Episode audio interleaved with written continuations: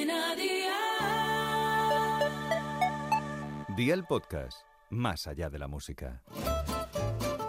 ¿Qué cenó hoy? Con Masito.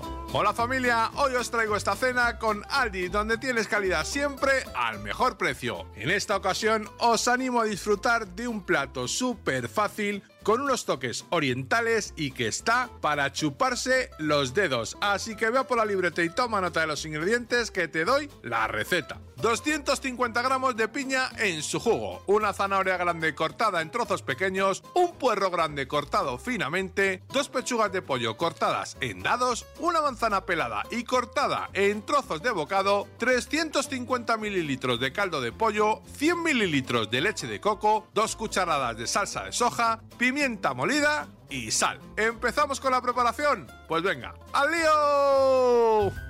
Adereza el pollo con sal y pimienta. Coloca una cacerola al fuego con un poco de aceite y marca el pollo a un fuego de 6 sobre 9. Cuando esté listo, sácalo y resérvalo. Ahora, pocha el puerro junto con la zanahoria a un fuego de 6 sobre 9 durante 8 minutos aproximadamente. Agrega la manzana y mantén al fuego 5 minutos más. Vierte el caldo y la salsa de soja y remueve para integrar. Incluye la piña troceada y deja cocinar a fuego máximo hasta que rompa a hervir. Luego, baja un fuego de 7 sobre 9, añade el pollo reservado, la leche de coco, un poco de pimienta y cocina todo durante 10 minutos. Prueba por si hiciera falta rectificar el punto de sal y amigo mío, ya tienes la cena lista. Así de fácil, así de Aldi. Consejito del día, puedes usar pavo en lugar de pollo y cebolla en lugar del puerro. Y vigila el tiempo de cocinado para no pasar la carne. Con arroz